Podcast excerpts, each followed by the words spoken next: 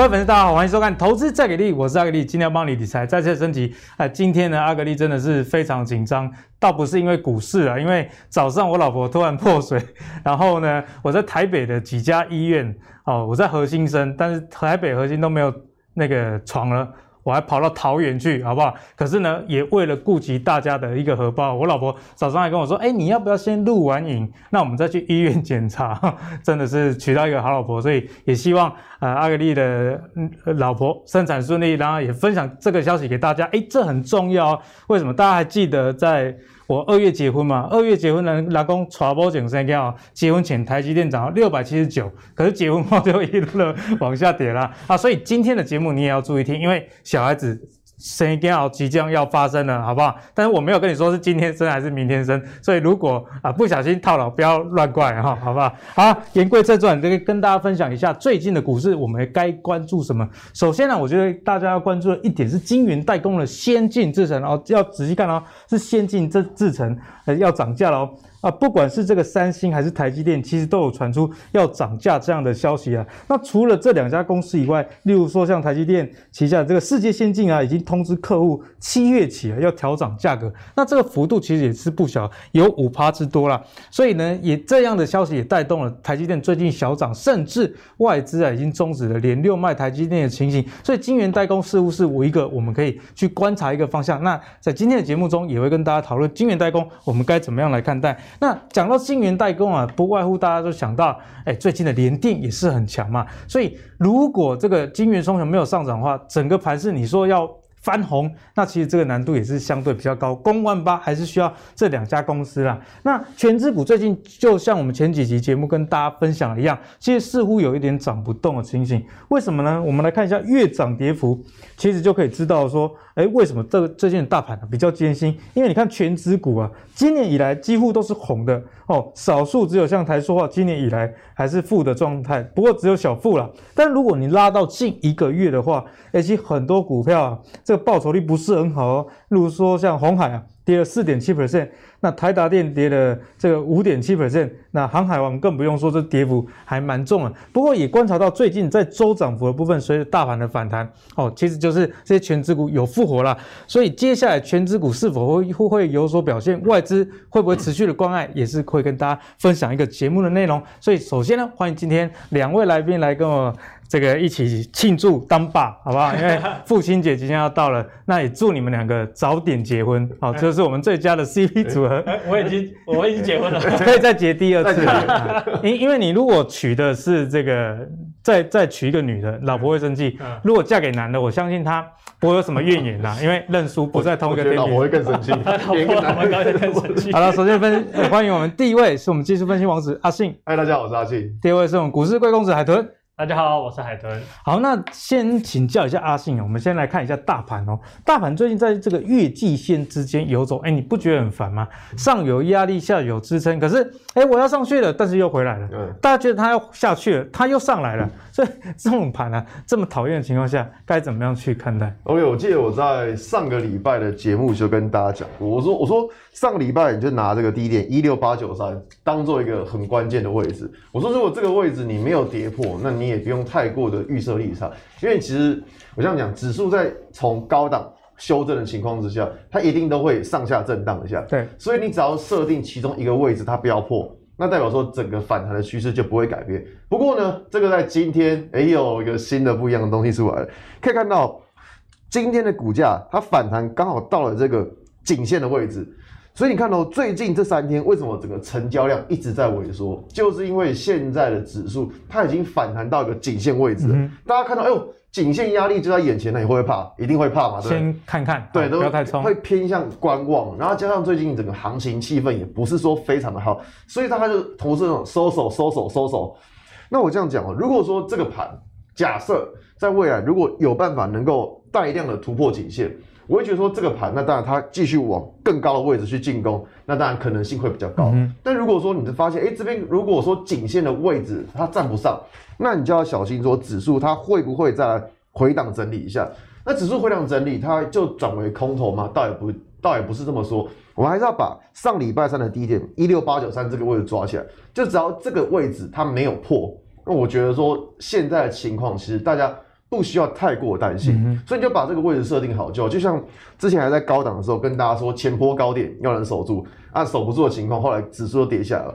现在也是一样的状况，你去看一下，就是说上礼拜三的低点一六八九三，它到底守不守得住？守得住，那指数这边震荡，那就比较有利于是个股表现。对，如果守不住嘞？就在大吉头对，大吉头对，就 就真的就真的严重了，所以大概是这样去判断。那转强的关键就在于说，颈线位置它到底能不能够站得上？嗯、那这个就是在大盘的部分。同样的，我们来看一下贵买指数。最近贵买大家非常关心，对，大家觉得说，哎，贵买好像比大盘强一点，但也。也不是这么说，可是看起来好像差不多。如果近期来看，呃、如果以位阶来说，以贵买的跌幅其实相对较轻，嗯、哼但是其他跟大盘一样，都有一点点的问题在。你看呢、喔？如果我们把这根大量 K 棒把它高点画起来，你会发现今天指数反弹到这，刚好怎么样碰到一个大量 K 棒的高点。嗯、所以你看哦、喔，今天指数反弹碰到大量 K 棒的高点，我觉得这个就是大家要比较稍微去小心一点的地方。因为我们不知道说这个高点位置它到底能不能够站得上，站得上，OK，好，那当然它有机会站上再继续往上冲，但是它现在在一个压力位置的情况之下，你就要去小心说它会不会在这边又给你来一个上下震荡，或者是再回档一次，也是有可能的，对，也是有可能。所以说要如何去判断指数的强弱，像刚大盘，我们是以颈线位置能够站上，那如果以贵买指数来说的话，就是去看一下大量 K 棒的高点。它到底能不能够站得上、守得稳？如果站得上、守得稳，那当然贵买指数就有机会怎么样再继续往上攻击。对，所以呢，阿信，我们是不是在最近的盘势上啊，也要先停看停，等到真的站上你说的这个颈线的位置，或者是突破大量 K 棒位置，再放大我们的这个信心吗？其实我倒觉得不用到停看停，因为是最近像我自己本身的操作，我也是一样都在进场买卖。那只是说在呃，应该说在现在的情况，就是不会到停。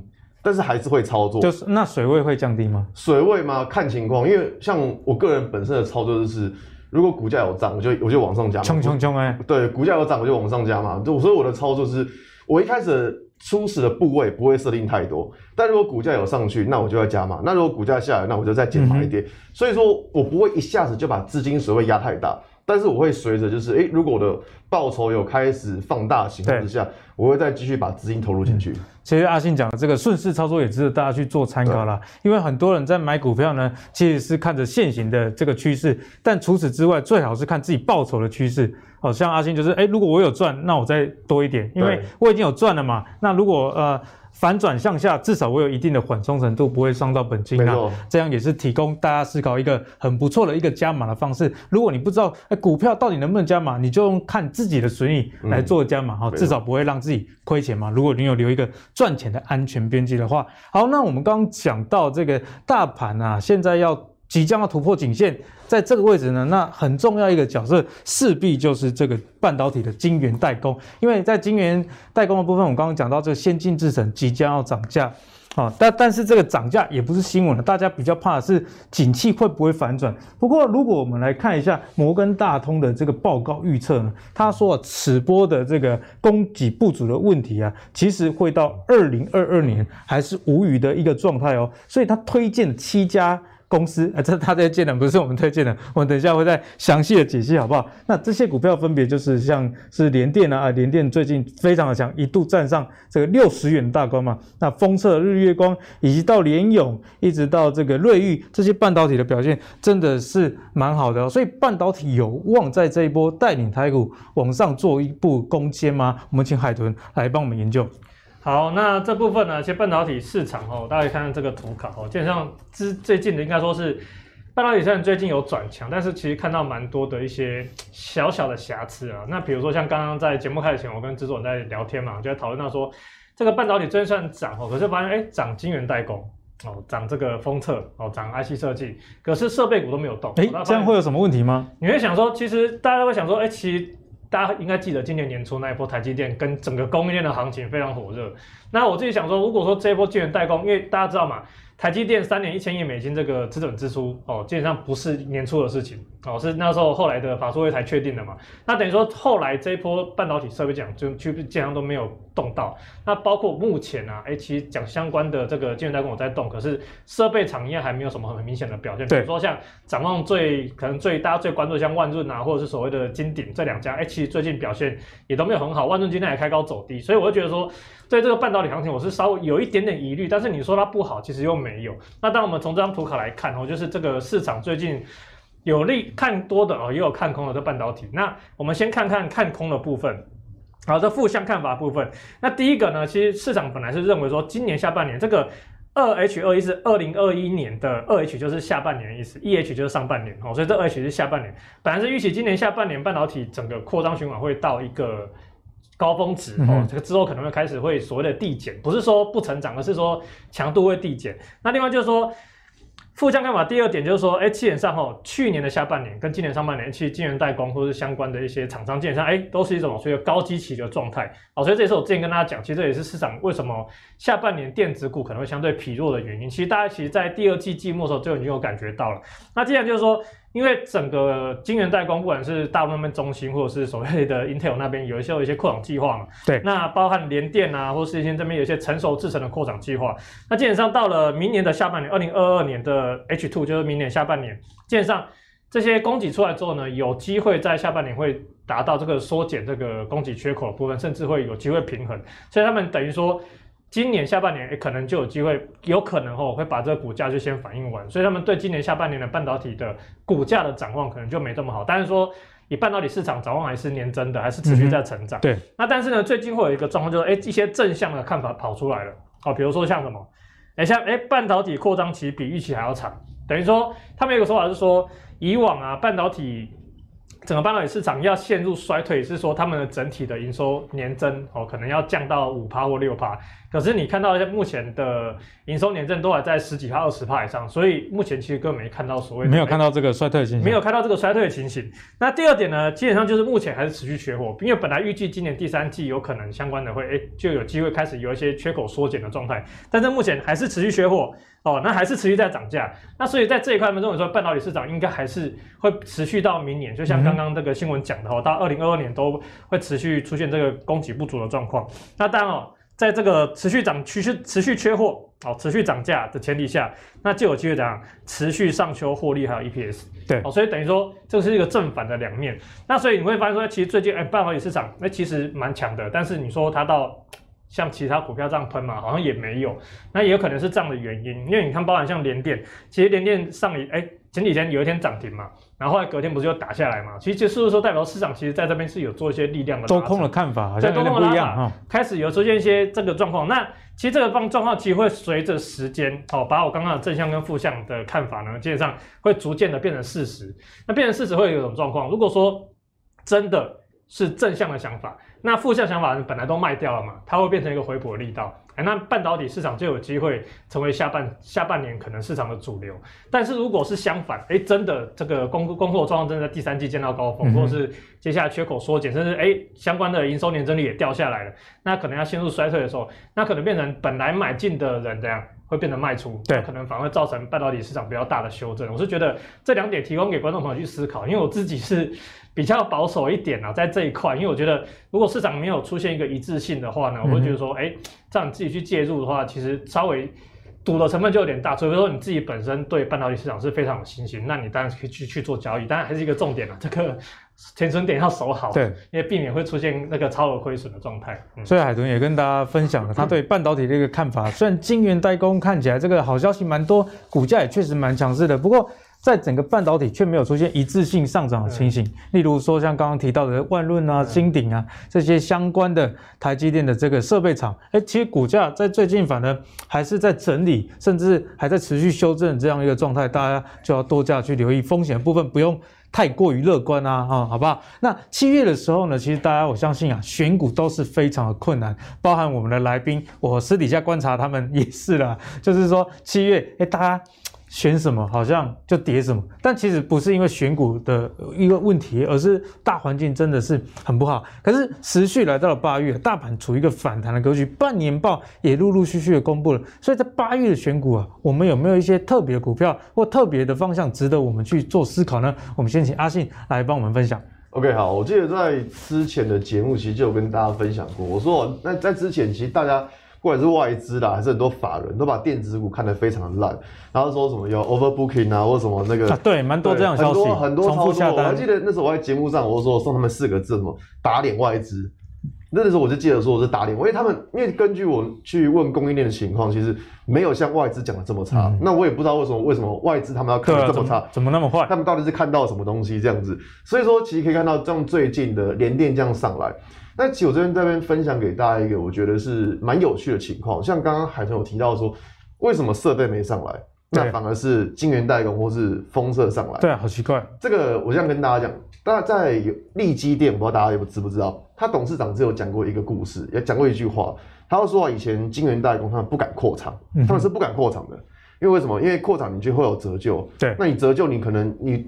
多少多少时间会回本，其实你不知道。万一产能又没有人要，那公司就对亏大了。所以说，你看他们不敢扩厂。好，那他他们不敢扩厂，后来肥到谁？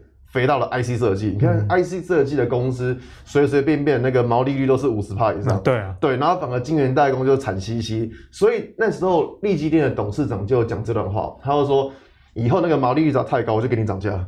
那你想，你想这个涨价，这个涨价题材。它会走利基店吗？不会，不会。像联电，他也说什么？他要涨价。那像今天涨停的世界先进，他也说他要涨价。对，所以这个涨价已经变成是一种共识了，嗯、市场的共识。大家知道说，哎、欸，你晶圆代工原本以前毛利率可能了不起二十几趴，你现在毛利率可以到三十趴以上，或甚至以后可以到更高三十五趴以上。那这种的，大家对于股价的想法是不是就会改变？那我们也知道说，这一间公司的毛利率如果越高的话，通常市场给它的本益比也会比较高，对，会调高本益比，对，没错。所以说为什么最近像是一些就是呃晶圆代工这一块股价会涨比较多的原因？那当然这部分等一下会再会再跟大家讲。那像今天呢，我要看到一个蛮有趣，因为刚刚有提到扩产，嗯哼，像今天看到蛮有趣的，有一个就是很会对折的分析师，他有讲到说就是 就是面板，他讲到面板这个真的很有趣，他讲到面板，他说面板也扩也开始扩产。哎、欸，那请问一下，公司扩产到底是好还是坏？不一定吧，对不对？对，他讲是好事。那我跟大家稍微呃提一个概念，就是说半导体的扩产跟面板的扩产，你知道差别是在差在哪里吗？一个有签约保产的，一个、嗯、另外一个是没有签约保产就我扩我自己爽的，还是说人家要我扩我才扩的？对，像半导体就是我就签约保产的，所以我我扩产我有意义啊，我知道我客户在谁呢？我客户要要多少？欸、好像是像联电，我就记得像联发科也有包他部分的产能嘛，嗯、甚至有些客户还拿钱给他说你快点扩产。对，那拿拿钱给他，我钱给你，你帮我盖。对，所以说其实。在这个扩厂这一部分，我觉得大家去思考，就是说你的客户，你下游的需求到底是高还是低？不是说单纯只看就是哦，我有扩产，代表说我看好自己。那过去一些公司都有扩产，股价也都没有涨啊，所以我觉得这个是大家要先能够理解的。那再来有提到说要从七月份变八月份你的选股，虽然说七月真的选乱七八糟了，但是没办法，盘真的很烂。而到了八月份，从最近我可以看到一个现象，就可以现在可以看到。现在市场的资金怎么样？从高本一笔跑到什么低本一比？然后资金有流流动的现象吗？对，没错。我觉得这个是大家可能比较少去看到，因为我们刚刚有提到说，就是在于毛利率这一部分，毛利率越高的公司，它的本益比相对而言就会给它较高。对，IC 设计就算只赚零点几，股价也是哎，对啊，不得了哎，因为它毛利率高嘛。那晶圆代工就是跟垃圾一样，大家不想要。那你看哦，像高本一比有谁做 IP 的？I P 像是呃，比如说创意啊、智源啊，或者像是一些金星科那一类的，股价都不简单。对，毛利率百分之百，那那种我们把它归类为 I P。那 I C 设计这个就不用讲，就是我们的联发科。嗯哼，对。那你看哦，像最近联发科它股价有动吗？哎、欸，其实没有什么动、欸，没跌没涨。对，最近联发科的股价没什么动，反而谁在动？反而是像是晶圆代工。还有下游的封测在动，欸、对啊，连那个封测像是日月光这种牛股，对，或者是像细格，我最近看，我都涨得蛮凶。对，所以说你看了、喔，所以说我们可以从资金的移转，把它归类出一个结论，就是说，就是资金现在从高本益比的股票转到低本益比。嗯，那当然，为什么会有这种情况？其实有，我觉得一个蛮大的原因，就是因为现在指数就在一个压力附近，所以大家会对高本益比会有什么？惧高症，你居高思维，你会觉得 哦，你本一比这么高，摔下不可怕。所以现在他们不是不买，只是比较防守思维。对他们，所以才从资金才从高本一点、高本一比的股票去跑到低本一比。就好比说，我们看到像今天什么的面板双虎，哎呦，涨停板呢？涨停啊！涨停呢？哇，那面板双虎，你说他们是不是？他们是高本一比还是低本一比？应该是低到不能再低了，嗯、已经低到地板上了。所以说，其实市场上的资金就有一点点这样的思维。当然，这边不是，也不是跟大家说特别会推荐面板啦，因为毕竟这个东西我们比较还是偏向说，先看跌升反弹。就你问我说航运它本益比高不高？哎、欸，很低啊。对 对，但是航运它从来就不是本益比的问题，它是筹码的问题。所以说，其实那回到我们刚刚讲的，就是说资金从高本益比回到低本益比的这些股票，当然第一个你是靠连电嘛。像等一下讲的联电、日月光，还有奇邦，都是我上礼拜文章有写到的观念，就是用什么低本一比。所以你看联电，如果我们把这一根 K 棒这样画起来，你会发现这一根 K 棒，我们把它称之为转折 K 棒。转折 K，什么叫转折 K 棒呢？你看到过去股价从二十五块八八八八八这样爬到这边来，从这个地方开始之后，你会发现股价都在一个基本就是一个横盘在整理。嗯所以说这一根 K 棒就代表说它这边是有压力的，所以股价涨不上去了。那我这样讲，你把它的高点画起来之后，你就会发现，哎，在上礼拜的股价，哎，有突破这个压力。上礼拜的股价突破了这个转折 K 棒的压力，所以说就表示它的技术面有转向。其实我记得联电在上礼拜的节目也有跟大家讲到嘛，我记得讲完之后肯定又喷上去了。有啊，那时候我还记得阿信说，哎，这些权值股我比较会关注联电，对我比较对我比较看好联电，所以说。联电那当然，因为第一个它的技术面是相对较强，所以说再来就是说可以看到它过去啊，它只要碰到这个转折 K 棒，你就发现它上不去了。那在上礼拜突破的情况之下，当然后续我们会持续去看它到底怎么发展。嗯、那再来还看到谁？像日月光，日月光就是封测嘛，上游 IC 设计，在晶圆代工，再来下游的封测，日月光也是蛮有趣的。如果一样用转折 K 棒的概念来看，你会发现哦，它到了这一根 K 棒之后，哎，股价上不去了。它到了这个地方，股价上不去，所以说这一条线就是个压力点。你有发现上礼拜的股价怎么样？同样去突破了这个压力点，所以就是说它这个压力点只要能够好好的守住，诶，那当然它的技术线型就还是强的。嗯哼。那同样你看到頎邦，其实頎邦也是类似的状况，对，都是怎样？我们都是把一个压力点抓出来。我要跟这边呃稍微分享一下，就是教学的概念，就是说你在找股票找进场点的时候，一个最重要的概念就是说你要去把压力找出来。当股价突破原本的压力点的时候，它就会是一个比较好的进场点。所以你看到、喔、像奇邦这档股票，它这根大黑 K 棒就是什么？就是一个转折 K 嘛。从这个地方开始之后，股价就有这样哎、欸、震荡下跌。但是你可以发现，哎、欸，它是这个礼拜有站上，但是这个礼拜还没有过完。那当然我们不知道说它接下来几天会被杀下来，不知道。但是如果单纯从这个情况来看的话，新人发现说，奇邦在这个礼拜目前为止，它也才是才刚刚突破而已。所以我觉得这个的。资金的移转的概念，我觉得大家都知道，因为像之前我跟大家讲过，会选择什么？选择下半年，可能是去年下半年没基期比较比较低的，所以说用这种方式来选。但是我这边再补充一个，就是所谓的高本益比跑到低本益比的情况，就是给大家做一个选股上的参考。好，那阿信也跟我们分享了很多了。首先呢，你买股票第一件事情就确认压力在哪里，对，好，你不要靠近压力的时候去买。当然不是不行，但是万一没有突破的话，那可能会发生短套资金被卡住这样的一个现象啦。那你如果观察到，哎，压力突破之后也有手，那你如果看到这个财报也越来越好，有符合你的买进的条件的话，这时候算是一个比较有支撑，因为压力就变支撑的一个位阶，提供给大家做进一步的思考啦。好，那接下来继续请教一下海豚啦，七月的选股今天这样子做盘算了啦。那八月的话，你最近有一些怎样的心得吗？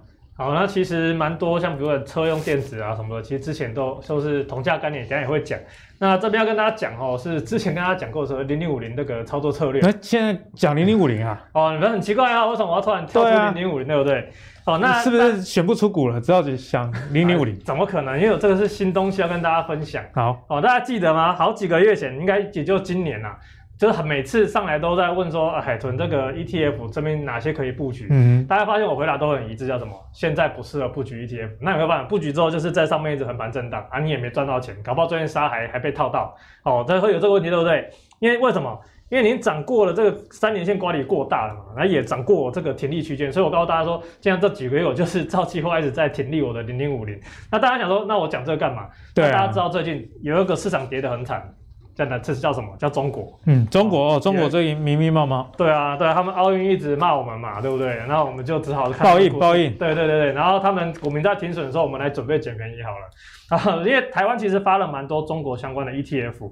那我们先看一下上证指数指数哦，因为像之前这种涨上去，当然是当然是不要买嘛，对不对？因为太高了。那但是其他最近几日，大家发现说最右侧边它已经跌到，已经在这个区间里面去做震荡整理。哎，其实如果说用我之前在做零零五零的方式来讲，而且哎，目前是进入涨买进区间。哎，所以我们讲中国反而是要买啊，反而是对，因为说真的，这种操作策略就是什么？它越长我们越买。嗯嗯。但是我们不是说一次就把钱钱全部丢进去，我们是而是采取所谓的定期定额，或者说你有一些这个比如说价差策略啊，就是哎越跌跌一块买一张，或者是跌两块买一张这种策略，等于说你相对买在低点哦，然后等到它景气恢复之后，哎，就是我们卖在高点嘛。所以基本上这种策略都是什么？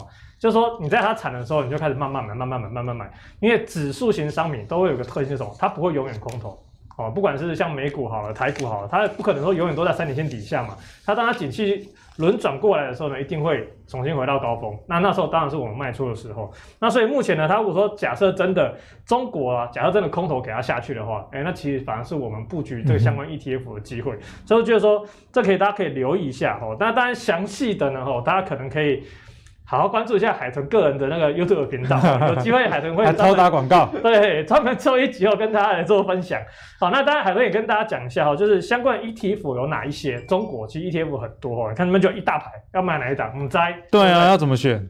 其实海豚研究上礼拜他研究了几天之后，发现哎，其实整个 ETF 大概分为两大类，一个叫新经济。一个叫旧经济，新经济、旧经济，直接这样划分了、啊。对，直接就划分成两大区块。那新经济代表什么？哎，其实就比较以科技股为主。哦，那究竟旧经济呢？这就是说，哎，有一些银行股啊，或者是一些所谓白酒股啊，或一些传产股，就有点像台湾零零五零一样。哦，然后。里面看到呢，哎，其实很多对，还有看到红色的这三档哦，富邦生一百，这零零六三九，还有这个零零六四三哦，群益深圳中小，还有这个零零七五二哦，这个中信中国五十，那这三档呢就比较属于新经济。那像这个中国中信中国五十里面，就像有腾讯啊，有阿里巴巴这一类啊，就是它比较耳熟能详的一些中国有名的股票嘛。虽然最近也是很惨，那中国最近也是看到什么打什么，对吧、啊？一下打一下打那个哦，一下打游戏，打网络游戏也不行呢、欸。对啊，像中国不给你打游戏，也说这个是什么？精神鸦片，要那个强健体魄，要强健体魄，然后所以健身概念股它可以留意一下，不过要看一下那个营收占比在哪里，然后、嗯，那所以呢，变成说，如果你觉得，哎，你看好中国长期的竞争力，哦，那目前它很惨嘛，那之后它一定会有所谓的景气回复的时候，那你可能当然是一定要你有会有一个套个半年一年的心理准备，但是是怎样，你也不是说一次重金买下去，你就是慢慢买。哦，逢低买哦，一点一点的买。那我就觉得说，如果你要看新经济哦的话，你就是看这三档。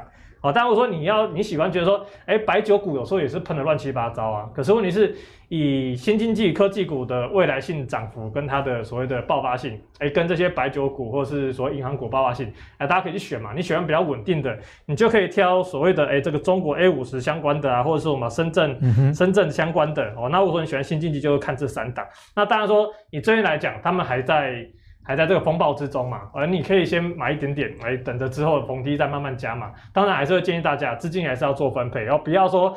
你这边都买满了，结果搞不好零零五零摔下来了，好、哦，摔下来之后你没有钱买零零五零了哦，这个可以大家可以去做个资产配置。所以呢，海豚也帮大家整理了，如果你不知道怎么选股的话，或许选市场也是一个不错的方式。嗯、像在台股算是一个相当高的一个位阶，可是对照这个中国，比方说上证指数，其实啊现在位阶相对的来说比较低了。那选个股难免会踩到一些地雷啦，所以如果你选择是用啊指数型 ETF 的方式，或许也是一个比较能持盈保泰的方式，那海豚也进一步的跟大家讲啊，其实你可以去根据自己投资的这个个性啊，喜欢稳定的，那你可以选这个属于比较旧经济的 ETF；比较喜欢这个成长型的，那就往新经济型的 ETF 去做寻找。相信在这么多的中国相关 ETF 里面，你就可以找到比较属于自己适合的一个投资的产品啦。好，那我们刚刚讲完了电子股、全资股，一直讲到 ETF 之后有。一部分的观众，我相信，诶、欸，应该也是蛮大一部分。好了，不要跟我说怎么选股，我现在要的不是选股，是解套，好不好？所以这个解套族群是什么呢？我们来看到，就是跟航运有很大的关系啦。那我们在投资啊，其实也常常跟大家讲到，你可以去看国际的状况是如何。像今年的航运股，阿格力自己的观点啊，呃，台股的航运涨那么多，那为什么？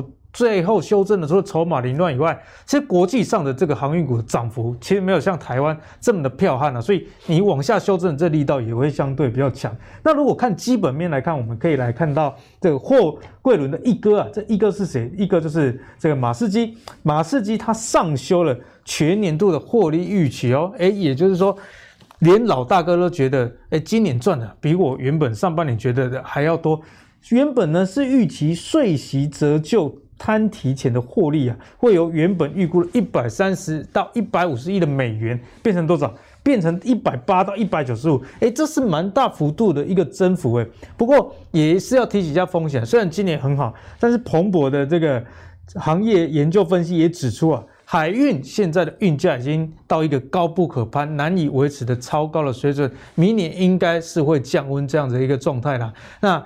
但是他也提出，诶，虽然明年会降温，可是还是比历年历史上同期的这个水准还要高很多。毕竟在之前节目中也有跟大家分享到，其实啊，现在造船没有像之前造的这么多的新船，所以呢，在供给部分并没有一个失衡。不过航运类股毕竟在现在运价还是到太高，筹码又凌乱的情况下，我们该怎么样来看待呢？我们就请阿信来帮我们解一下航运。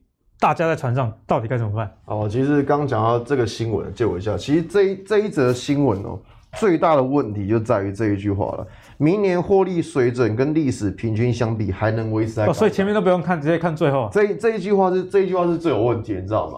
我们要的是什么？我们要的是比去年更好，对，而不是要的是跟去年相当。嗯嗯。所以我觉得大家要要搞懂这个观念，就是说我们在看新闻的时候，你会觉得哎奇怪，这间公司明明在获利跟去年一样啊，一样的好，为什么股价涨不上去，现在跌下来？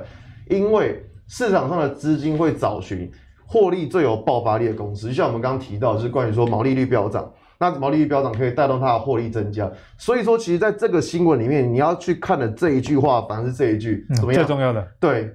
明年获利跟今年差不多，这句话才是最有问题的。我个人认为说，这一句话反而是很可怕的，就是说它没有代表说你明年没有成长了嘛？你明年没有成长，那你的股价还能够这样维持吗？我觉得这个是打一个很大的问号。嗯、那再来，谢还你。那其实，在上一次的节目，我记得在这个时候吧，但是这个时候我跟大家有分享过，就是说，如果你要看航运，那你要看什么？你要看一下资金，你要看资金到底是往电子还是往船产还是往谁？我觉得不管是都一样。那时候我还记得我是拿两张图卡，一张是电子股的指数，另外一张是航运股的指数。大家可以自己看 VCR，应该我有讲过这一段。然后讲过这一段之后，当时我跟大家讲过，我说啊，航运股的资金其实已经有在跑出来了。为什么？你看哦，在过去股价的这一波上涨，从五月开始股价这一波飙涨，你会发现股价都是我怎么样守住这一条的十日均线。股价守住这一条十日均线，那代表说资金还在这个航运里面。但你会发现从，从从股价开始跌破这条均线之后，哎、欸，后续怎么样？就一一直往下掉，这个就表示说航运的资金已经开始流出来了。所以像之前电子股的资金比重可能最低了，来到好像连三成都不到，嗯、航运股的资金可能有到六成。那你可以从最近可以发现说，航运股的资金已经没有在这么的大了。所以，呃，用这张图卡，大家应该更能够了解说，资金的确跑出来。那现在你在船上，你想说，哎，怎么办？我在船上，难不成我要我要跳海了吗？对啊，怎么办？我怎么办？那我这样跟大家讲，像这一条十日均线，从过去的几天可以看到，它就是一条压力线。但是你有发现，股价它打到下方的这一条均线的时候，哎，它也有撑住，哎，所以就变成说，它的下方的一个比较长贴期的均线，它是有撑住的。那这种情况当然就是比较好的。嗯哼。不过呢，话讲到这边，也还不用太开心。因为我们来看一下航运股的周线，我这样讲，像刚刚我们是看日线，那周线其实就是比较一个中期的态势。可以看到，像之前在五月份的时候，航运股打到这边十周的均线，哎，怎么样？啪啪啪啪啪就冲上去了。为什么？因为均线有支撑嘛。但是你有发现，现在股价已经开始跌破了这一条均线了。所以其实不管是从日线或从周线，都可以看得出来说，现在的资金已经有一点跑出来的迹象。那只是我跟大家讲，就是说，那有人问说这边还会不会再跌下去？说实在话，我个人我也不太知道。就像刚刚日线那张图，如果下方的均线还能够撑得住，那我就觉得说它当然有机会在这边稍微震荡一下。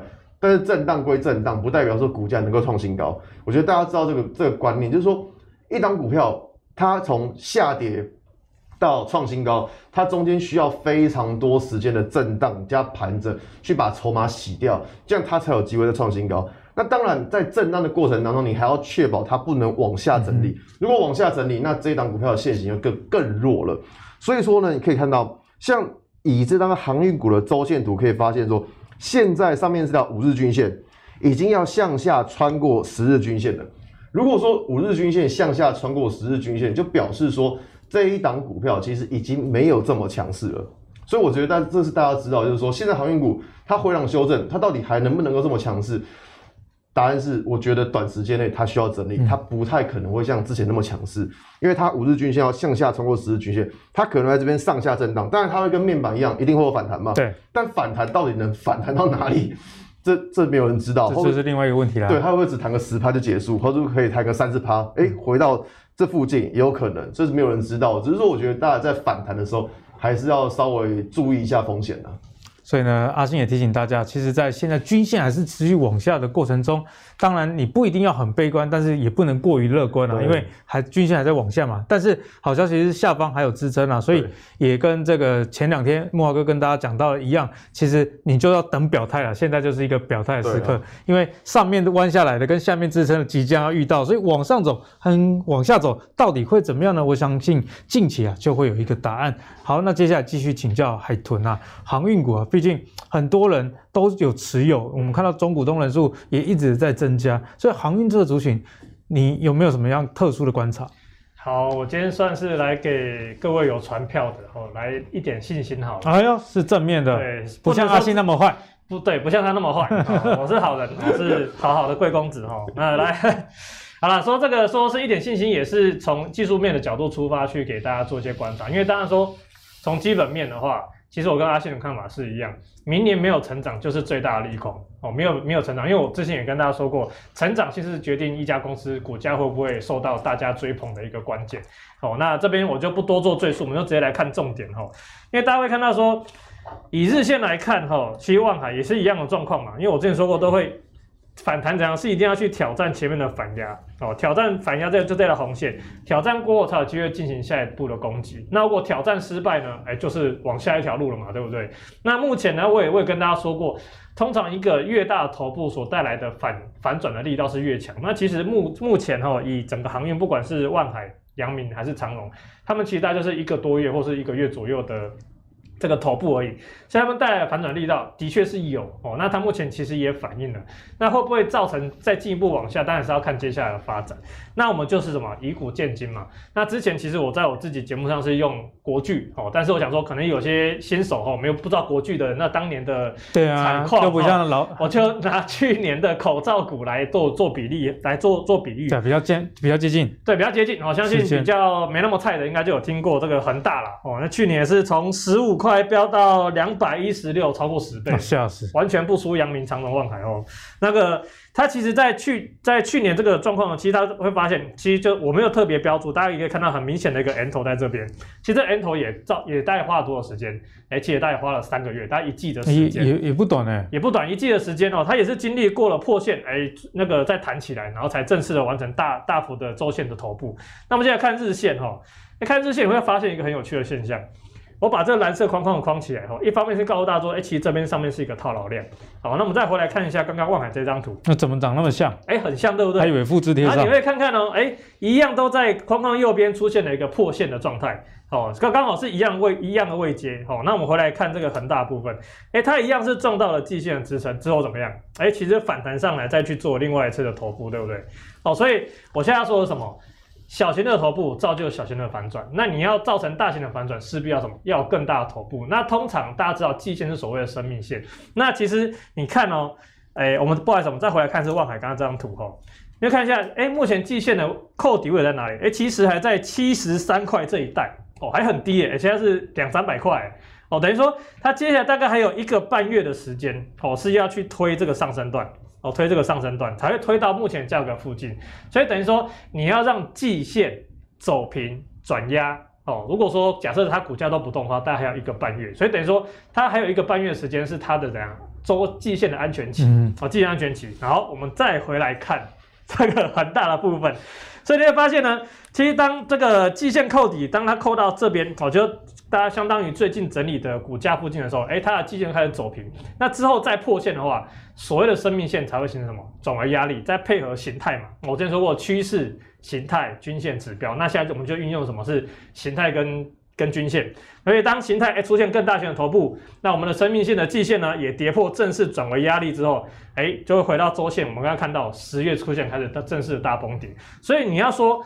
航运呢有没有机会走出一波逃命波？是有的哦。我必须说，从技术面观点来看是有，因为它没有出现所谓的季线等级的头部。嗯、那但是呢，能不能弹得上去哦，还是要看市场状况。因为毕竟它的确哈跟恒大一样，去年在第一个头部的时候都有一个很大套牢量，所以上去呢，我会建议大家还是找个点位出来，因为你不知道它有没有机会弹过高，或是只弹一点点哦。所以这部分还是请大家去多做留意。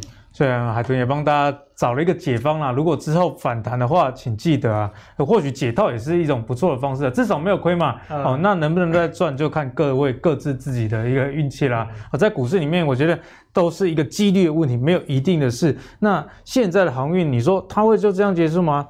应该也不太会，可是反弹能弹多高，大家也要去思考前一波套牢量这样的一个问题啦。如果等这套牢量真的被解决，以及产业没有大家想象的衰退那么大，或是还可以持续更好的话，那再持续的去做追踪，我想这样就可以啦。好，那接下来我们要跟大家继续聊的就是电子，一样是电子的话题。那电子呢，我们要跟大家聊的反而是矽晶圆哦，因为我们观察到矽晶圆，确实最近相当一个强势，例如说。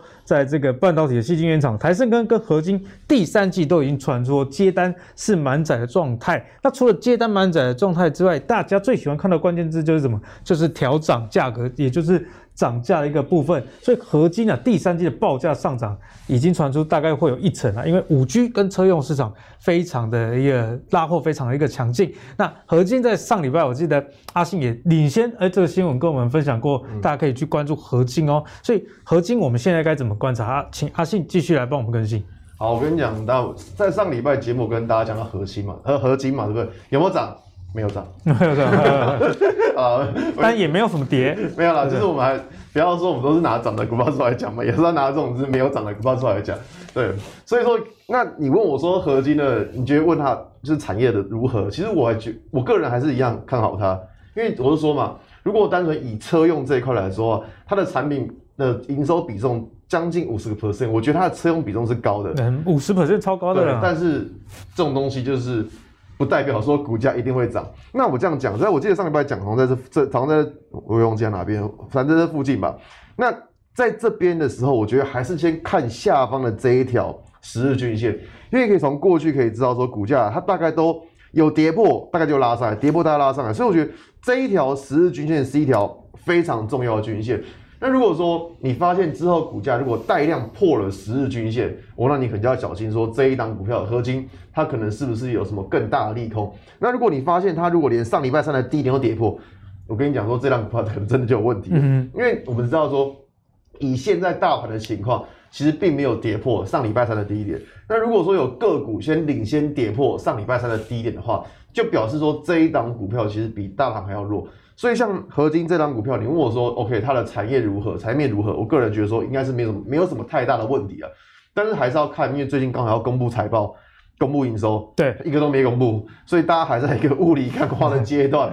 所以说，如果还是要看一下说它营收跟财报后续公布的情况，那再配合上说它的季它的十日均线，它到底能不能够守得住，才能去判断说下一步的操作状况。所以呢，这个。现行有没有收？以及最近的这个七月，七月的这个月营收即将公布了，没错。还有这个最重要的半年报，如果有公布，那股价还没有动的话，说不定这时候反而是你抢先市场的一个机会了。不一定啊，动动万一万一万一是 万一是踩爆炸的爆才。没有，我是说先观察，呃，如果有开奖啊，股价没有动啊，你早就已经列入自选股了。我觉得这也是最近我自己在看半年报的一种方式啊，就你自选股很多嘛，那有时候有些股票相对比较没有人去关注，呃、对，半年报很好。啊，那你先买，等到媒体报道的话，说不定股价就会还你一个公道，提供给大家做一个思考。好，那最后呢，我们跟大家来聊一下。呃，比较是原物料相关的，因为今年上半年的航运、钢铁、原物料相关族群都非常的强。其实木华哥在去年十月、十一月就已经跟我们提醒了，今年的主旋律就是涨价缺货，所以涨价是一个非常重要的一个概念啊。那讲到涨价，又讲到原物料，大家会想到哪一个？这个原物料呢，阿格力自己讲到就是铜，因为铜价在前一阵子几个月前一度站上一万美元每吨这样的高峰，随之有一段的修正啊，跌到九千美元左右。不过现在又反弹了，而且反弹的同时呢，传出。这个必和必拓 BHP，它位于智利的埃斯康迪达这个矿场，这个矿场呢是怎么样的一个角色？为什么要提它？因为它的规模是全球第一。那这个全球第一的矿场发生了什么事呢？哎，它决定啊，可能要罢工喽。所以外界忧于这样的现象会不会带动铜价下一波的一个上涨？相关的概念股供给需求方面，我们该怎么看待？请海豚来帮我们做解答。好，那其实铜价前几周应该有帮他大家追踪过，那时候我说它还在打底阶段，而且这样趋势线还没有被突破嘛。但经过这几周，其实整个铜价哈是有发生突破。那当然前面这一波下跌的主因是什么？其实不是因为铜的需求减少，而是中国释出这个战略库存嘛。哦、嗯，那之前都有提过。对，那中国战略库存，我看你有多多嘛，我看你可以卖多少。那最近可能有点卖不动，哎，所以有点弹上来了，对不对？那最近的状况就是说。这个当然说以技术面来讲，这趋势线突破当然是一个很重大意义，代表说，哎，有机会完成这个底部的形态，而且呢，这边有画框框嘛，哦，等于是前面头部的套牢量。那其实最近也有经过测试，所以等于说前面头部的卖压其实有经过一定的消化。那在这个智利这个这个准备要罢工的这个状态下，哎，大家发现哎，最近铜价没有动，哎，那我去了解一下，原来他们呢、啊，哦，他们的罢工也很有趣，就是说我们工会。讲好我们要罢工，我们开出一个条件哦，你们雇主答不答应？哦，给你一个礼拜的时间思考。如果你不思考，我们就罢工。不，如果你不那个不接受我们的要求，我们就罢工。那所以发现，哎，最近铜价没有动，然后他们也没那边没有新消息，所以这礼拜是还没有开始罢工。所以呢，关键期就在。礼拜六跟礼拜天啊，如果说他们的雇主怎么样，哎，我就不答应你们的要求，你们要罢就罢啊，那这样铜价可能在下礼拜可能就会有所反应。那当然说这个铜价部分，之前其实不管是阿格力还是我阿格力频道也有讲过嘛，哈，说这个铜的接下来需求哦是非常大，不管是五 G 还是电动车或者是风电，进需需求量都是过去的数倍以上哦，所以我觉得铜价不只是今年，未来也是好好好关注的一个、嗯、关注的一个原物料商品。那当然哈，这个相关于台湾的个股啊。哦，第一档先跟大家讲的是这个金居。哦，大家可以想到，哎，为什么不是第一桶？哦，因为第一桶它最近线型比较弱，它连月线都还没站稳，所以基本上我就比较不会把它列为哎推荐给大家观察标的。但这个金居啊，大家知道它是做铜箔，就 PCB 上游。那知道铜箔最近是那个 PCB 最近基本上都在怎样？都在比较积极的扩产。不管是 ABF 还是传统 PCB 或者车用 PCB，基本上都在做扩张。对，哎，所以铜箔十六量未来是未来是大增的。那另外就是在前一波铜价大跌的时候，其实基本上它并没有说出现太大的跌幅，主要就因为什么？因为它铜箔还有一个加工费哦，加工费的部分。那这加工费基本上并没有随着铜价下跌而减少，所以对他来说，哎，其实它毛利率的影响基本上是不大，所以它股价是相对强势。那虽然说前面一波这边有稍微说出现下跌，不过呢，哎，最近前两天哈。这连续两根红棒啊，哎，是从下面转强的哦，所以我觉得大家可以特别去留意一下金居这个后续的表现，因为整体来说，我说过后，因为像刚刚航运嘛，我们在关注什么？明年有没有办法比今年获利更多嘛？对。那但是呢，像这个金居这它这一块，基本上明年的展望开出来，哎，是比今年还要再成长的。那当然就是我们要持续关注一下接下来的发展。那大家说最近是涨多了，大家可以。留意一下哦，压回是不是有机会可以去做布局？当然也是要观察一下铜价的部分。那另外呢，哎，就讲电子股了哦，这个导线架的部分。他讲说，哎，导线架有跟铜有关？哎，有哦，它哦受铜影响很大。前面这一波，因为它呢，它的铜料的来源哦很充足，所以它比较不会有所谓缺料的问题。嗯、因为其实蛮多电子股或者车用零组件，其实都有遇到车都有遇到所谓缺料问题，导致哎营收有订单，但是营收没有，就是因为货交不出去嘛。但是呢，顺德比较没这个问题。那所以他的客户啊，像英飞凌啊，相关其实对他也都蛮信任的。那包括因为英飞凌，其实明年呢，搞不好哎、就是已经有在谈明年的订单，搞不好会比今年再增加二十趴。哦，在英飞凌的订单部分，哎、所以等于说明年在这个车用相关的就展望部分，哎，其实是又在在持续在做上修的。那它最近表现呢啊，当然也是比大盘强了。大盘都已经之前在季线保卫战了，哎，它它是只有在月线保卫战，而且最近还站回月线。所以呢，在顺德在这个这个车用的这个导线架部分，哎，我觉得是可以持续去做关注。如果说铜价，因为应该说了。前一阵子法说他有试出说，因为铜价下跌啊，导致它的毛利率可能没有如预期的成长，嗯、但是是持平的，对，哦，是也还不错嘛，至少没有掉下来。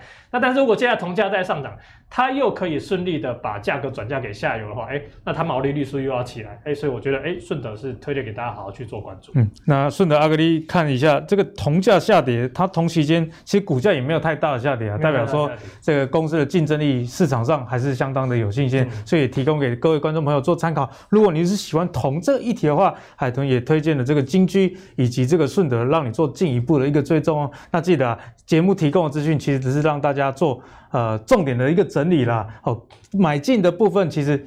说实在，这是一个很难的 的的这个决定，不管是技术、基本、筹码都会有影响，所以不是说基本面怎么样你就一定要去买进。那找到一个适合你自己的买点以及资金的水位，我相信这才是最重要的一件事情哦。好，那最后如果你喜欢阿格力的投资最给力的话，别忘了上 Facebook 跟 YouTube 订阅“投资最给力”。我们下一集再见喽，拜拜。